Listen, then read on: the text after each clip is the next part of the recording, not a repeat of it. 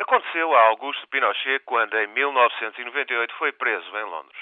Um mandado de captura, emitido pelo juiz espanhol Baltasar Garzón, levou à detenção do antigo ditador chileno. Abriu-se então uma polémica sobre o alcance do princípio da jurisdição universal que permite a um Estado julgar cidadãos de outros países envolvidos em actos particularmente graves, como sejam genocídio, crimes de guerra e contra a humanidade ou tortura. Agora voltou a acontecer e avisada foi a líder da oposição israelita, a antiga ministra dos Negócios Estrangeiros, Tzipi Livni. Um tribunal de Londres emitiu no domingo um mandado de captura a pedido de advogados de palestinianos que acusam a ex-chefe da diplomacia israelita de crimes graves durante a guerra em Gaza no ano passado, que causou mais de mil mortes.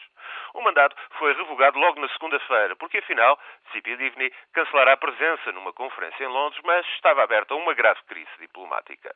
O governo britânico vem agora dizer que irá rever urgentemente as normas que permitem na Inglaterra e no país de Gales a emissão de mandados de captura sem intervenção da Procuradoria. Mas, afirma o ministro dos Estrangeiros David Miliband, que Israel é um país amigo e aliado e que é essencial garantir o diálogo diplomático.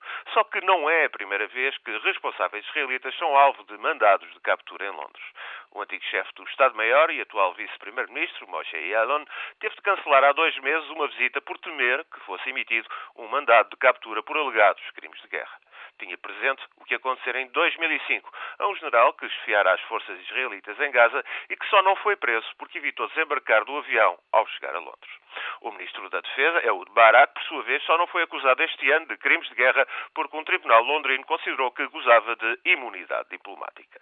Em suma, o princípio da jurisdição universal para crimes gravosos tornou-se mais uma arma de combate político no conflito israelo-palestiniano. É diferente quando um Estado recorre a este princípio, como está a acontecer no Reino Unido, ou quando tal cabo ao Tribunal Penal Internacional este Tribunal Internacional pode julgar violações ocorridas depois de 2002, o ano em que foi criado.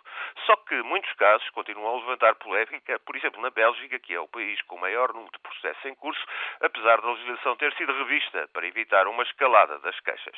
Os tribunais continuarão, pois, a ser de uma forma ou de outra um campo de batalha legal, outra frente de combate das guerras e massacres deste mundo.